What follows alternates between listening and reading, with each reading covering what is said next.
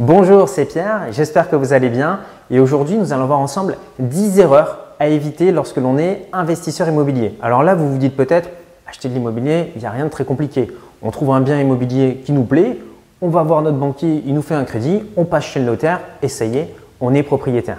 Alors, en théorie, oui, sauf que dans la réalité, vous allez voir, c'est un petit peu plus subtil. Premier point sur lequel je vous invite à être extrêmement vigilant, c'est sur le fait d'acheter votre résidence principale. Alors, je sais qu'à première vue, ça peut paraître une excellente idée d'acheter sa résidence principale, euh, surtout quand on paye un loyer élevé tous les mois, on se dit, bah, plutôt que de payer un loyer à fond perdu, je vais mettre cet argent dans un crédit et je vais devenir propriétaire. Et dans 15 ans, 20 ans, 25 ans, je serai propriétaire. Et vous avez raison. Euh, ce qui se passe, c'est que les investisseurs pensent un petit peu différemment. Euh, la plupart d'entre eux restent locataires. Alors, vous allez me dire, c'est un petit peu bizarre qu'un investisseur reste locataire et qu'il achète des biens immobiliers à côté. Vous allez comprendre. Lorsque vous achetez votre résidence principale, vous allez emprunter et vous allez grignoter ce qu'on appelle votre capacité d'endettement qui est peut-être de 30-33%. Donc voilà, vous êtes déjà au maximum de votre capacité d'emprunt. Si vous allez voir votre banquier maintenant pour faire un investissement locatif, il va vous dire désolé, vous avez trop emprunté, il faut attendre 10 ans pour réemprunter à nouveau. Maintenant, prenons le cas de la personne qui est locataire, qui a un loyer par exemple de 600, 700 euros tous les mois. Vous allez dire, bah oui, c'est pareil, lui aussi, sa capacité d'endettement qui est grignotée parce qu'il paye un loyer tous les mois. Mais en fait, ce qu'il va dire au banquier, c'est non, non, mais monsieur le banquier, je ne vais pas rester locataire. Je vais devenir, je vais acheter un bien immobilier, mais en fait, c'est ma résidence principale. Le banquier se dit, bon, bah, cool, le loyer, vous n'avez plus à le payer, boum, la capacité d'emprunt redevient euh, optimale, et le banquier lui prête de l'argent pour acheter cette fameuse résidence principale. Sauf que vous allez changer d'avis. Euh, après être propriétaire de votre résidence principale, 24 heures, 48 heures plus tard, ben, ce, logement en réalité, vous allez le louer et les loyers que vous allez toucher vont rembourser vos charges. Et vous allez faire votre premier investissement locatif. Alors là, vous vous dites, est-ce qu'on euh, a le droit de faire ça? Ben, En réalité, rien ne vous empêche de louer votre résidence principale, euh, sauf si vous avez un prêt à taux zéro réglementé par l'État. Maintenant, une fois que vous avez ce premier bien, vous allez ensuite retourner voir le banquier une autre banque, vous allez lui dire voilà, j'ai un loyer aujourd'hui, j'ai déjà fait un, investissement euh, qui s'autofinance, donc celui-ci, le banquier ne va pas le compter. je vais maintenant acheter un deuxième bien immobilier, cette fois-ci ma résidence principale. Qu'est-ce qu'il va faire? Votre loyer, boum, il le remet à zéro. La opération autofinancée, bon, bah, cette opération est blanche, ok, on vous prête pour un deuxième investissement. Et vous allez comme ça reproduire l'opération trois fois, quatre fois, cinq fois. Deuxième erreur que font certaines personnes, c'est de se priver de ce qu'on appelle l'effet de levier. C'est-à-dire qu'ils vont acheter un bien immobilier et plutôt que de faire un crédit immobilier auprès de la banque, ils vont le payer cash. Alors pourquoi est-ce que c'est une erreur? A priori, on se dit voilà, on ne rembourse pas d'intérêt auprès de la banque, euh, c'est plutôt gagnant pour moi. Eh bien en fait, il faut réfléchir d'une autre façon. Vous allez utiliser un indicateur qui s'appelle le TRI, s'appelle le taux de rendement interne. Donc rassurez-vous, je vais vous expliquer, vous allez voir, c'est très simple. Une personne qui va acheter un bien immobilier cash, qui va mettre par exemple 100 000 euros. Admettons que cette personne, elle touche 5 000 euros de bénéfices, on va dire, une fois qu'elle a tout payé par an dans sa poche. Eh bien, elle aura récupéré ces 100 000 euros au bout de 20 ans. C'est-à-dire que vous mettez 100 000 euros et il faut attendre 20 ans pour commencer à récupérer votre mise de 100 000 euros et ensuite vous allez être profitable. Prenez maintenant le parallèle un investisseur qui, lui, va prendre 5 000 euros de sa poche, les mettre en apport sur un bien immobilier. Il va donc louer son bien immobilier. Au bout d'un an, il aura récupéré sa mise. Et le bien va se payer tout seul et va s'autofinancer. Donc, qu'est-ce qui se passe? Son argent, il le récupère beaucoup plus vite qu'un investisseur qui va payer cash. Dans un premier cas de figure, vous mettez 100 000 euros, vous récupérez votre argent, votre mise de départ au bout de 20 ans. Et dans l'autre cas de figure, vous mettez 5 000 euros et vous avez déjà récupéré votre capital de départ au bout d'un an. Donc, quand vous avez compris ça, vous avez compris que si vous faites plusieurs opérations en mettant des petits apports, ben, vous allez vous enrichir plus vite mécaniquement que la personne qui va acheter un seul bien immobilier cash. Et posez-vous cette question, est-ce que vous préférez être propriétaire dans 20 ans d'un bien immobilier ou est-ce que vous préférez être propriétaire de 5, 6, 7 biens immobiliers? Ben, Si vous avez la réponse à cette question, ben, probablement que désormais, vous allez utiliser l'effet de levier auprès des banques. Troisième erreur que j'ai souvent vue à l'époque où j'étais banquier, où je montais les dossiers de prêt euh, pour mes clients, c'est le fait de mal préparer son dossier et surtout de mal comprendre le système bancaire. Euh, j'ai rencontré beaucoup de personnes qui, venaient euh, pousser la porte de la banque et qui s'imaginaient que la banque était un organisme de prestations sociales, un petit peu comme le gouvernement, et que pour eux, obtenir un prêt immobilier, c'était un dû, c'était un droit. En réalité, les banques, ça ne se passe pas du tout comme ça. euh, lorsque vous allez voir une banque, elle va étudier votre situation financière. Si votre dossier est bon, elle va accepter de vous prêter de l'argent. Si elle considère que votre dossier est moins bon, elle ne va pas vous financer. Elle ne va même pas vous donner la raison et elle fait ce qu'elle veut. Lorsque vous allez aller voir votre banquier, c'est extrêmement important d'être préparé. C'est-à-dire que votre banquier va étudier votre situation à l'instant T, maintenant, pas votre situation dans un mois, dans deux mois, dans trois mois ou celle d'il y a quatre mois plus tôt. Non, il regarde maintenant. Quels sont vos revenus? Est-ce que vous avez des crédits en cours?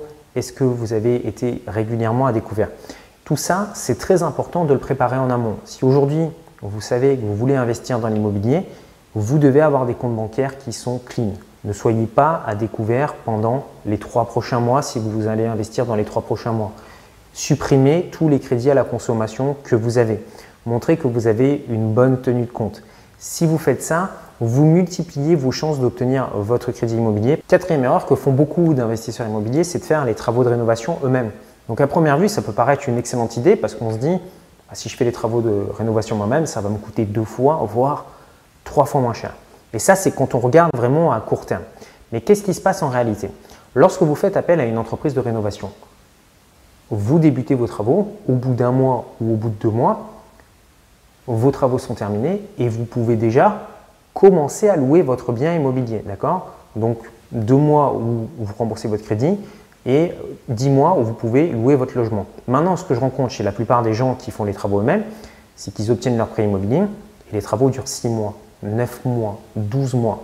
Et pendant toute cette période, déjà, ils ne touchent pas de loyer. Donc c'est le premier inconvénient, c'est le manque à gagner parce qu'ils vont mettre plus de temps à faire les travaux de rénovation. Deuxième chose, quand on fait des travaux de rénovation soi-même, à moins d'être un professionnel, euh, les travaux seront moins bien faits que par une entreprise d'artisans. La troisième chose, c'est que vous n'allez pas pouvoir bénéficier de la garantie décennale sur les travaux. Lorsque vous faites appel à une entreprise euh, d'artisans. S'il y a une malfaçon, les artisans vont venir la corriger par la suite et vous ne serez pas responsable des vices qu'il y aura dans le logement.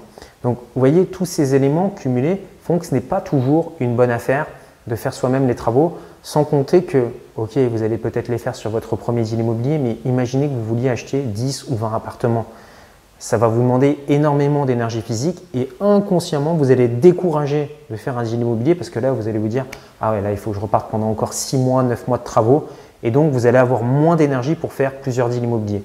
Donc, pour moi, les travaux, ça doit se déléguer, pas n'importe comment, à une bonne équipe. Vous devez également venir contrôler ce que font vos artisans, mais c'est une bien meilleure affaire sur le long terme lorsque l'on souhaite acheter plusieurs biens immobiliers. Cinquième erreur que font beaucoup d'investisseurs immobiliers, c'est de vouloir faire leur comptabilité immobilière tout seul.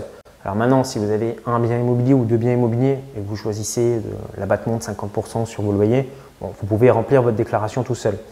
Maintenant, si vous choisissez des déclarations un petit peu plus complexes, c'est-à-dire faire une déclaration aux frais réels où vous avez des sociétés, des SCI, euh, des SS, des SARL, je vous recommande vraiment de passer entre les mains d'un expert comptable.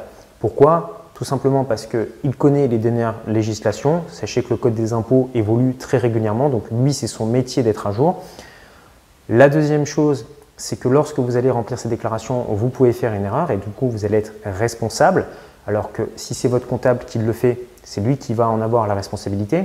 Troisième chose, lorsque vous allez revendre votre bien immobilier, vous allez présenter des liasses fiscales certifiées. Ce n'est pas la même chose de revendre un appartement et de revendre un business avec une rentabilité certifiée avec un expert comptable.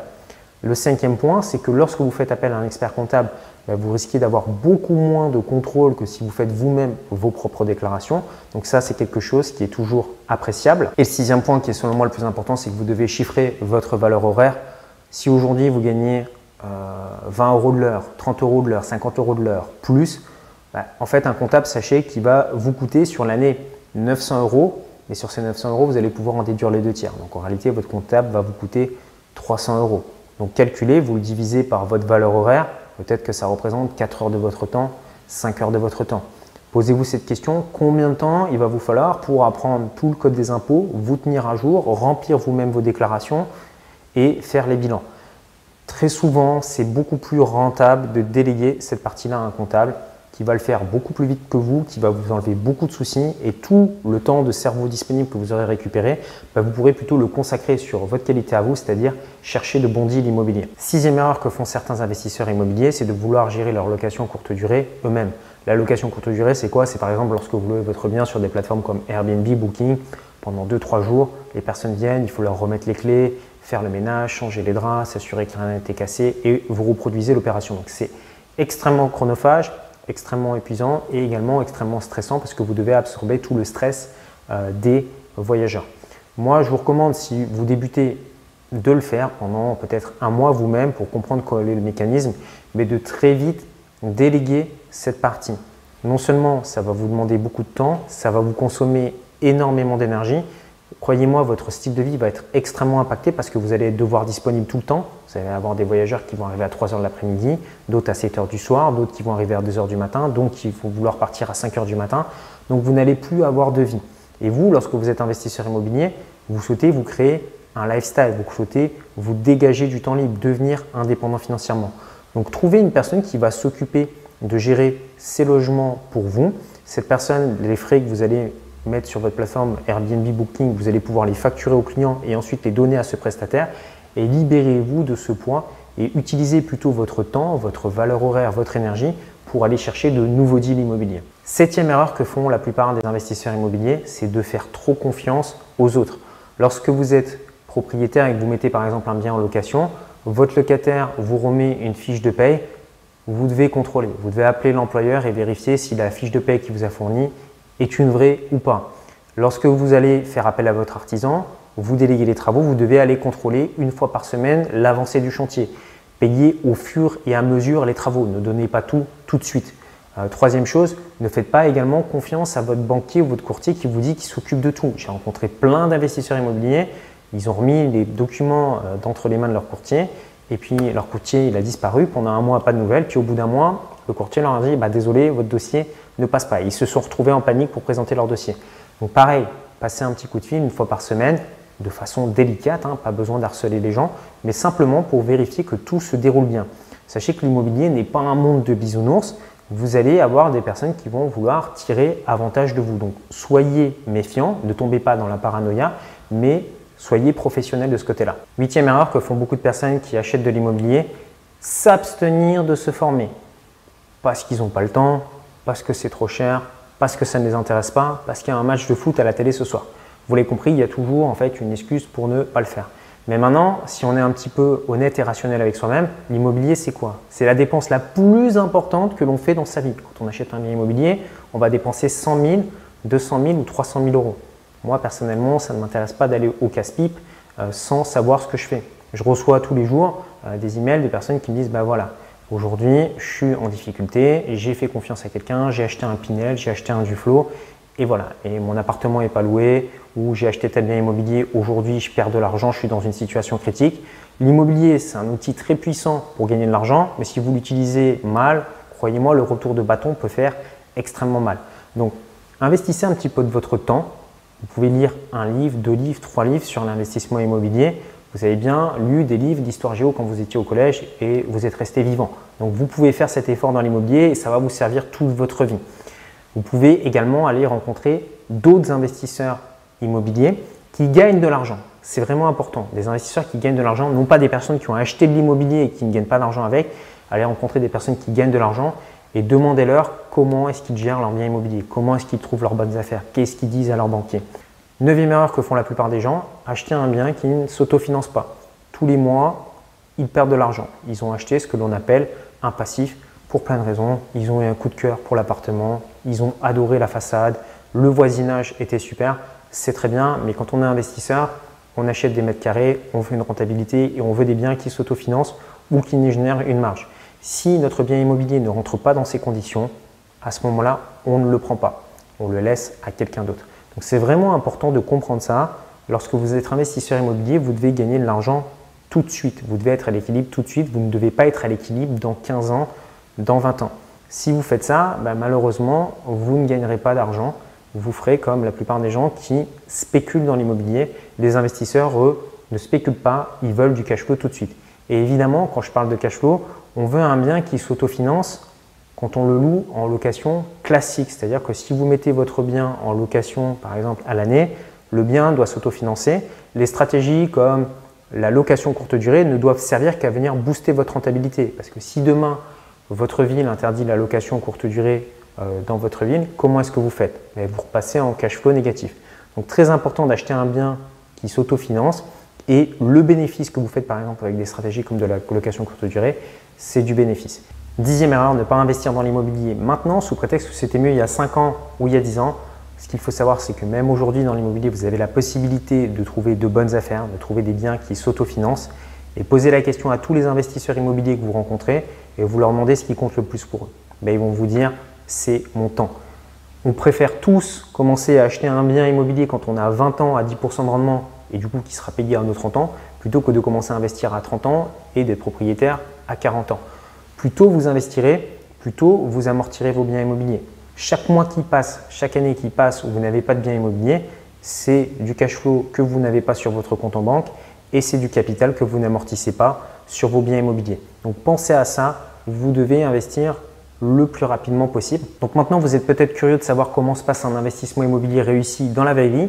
Eh bien, ce que je vous propose pour ça, c'est d'accéder à quatre vidéos de formation offertes. Pour y accéder, vous avez un petit carré qui s'affiche ici vous retrouverez le lien juste en dessous dans la description. Dedans, je vais vous montrer comment faire pour trouver une bonne affaire. Je vais vous montrer également quoi dire à votre banquier et comment présenter votre dossier. Vous allez également voir comment optimiser votre fiscalité et vous aurez accès également à l'enregistrement d'une conférence en ligne de plus d'une heure. Donc vous cliquez ici, lien dans la description, vous indiquez votre adresse email et je vous enverrai toutes ces vidéos au fur et à mesure.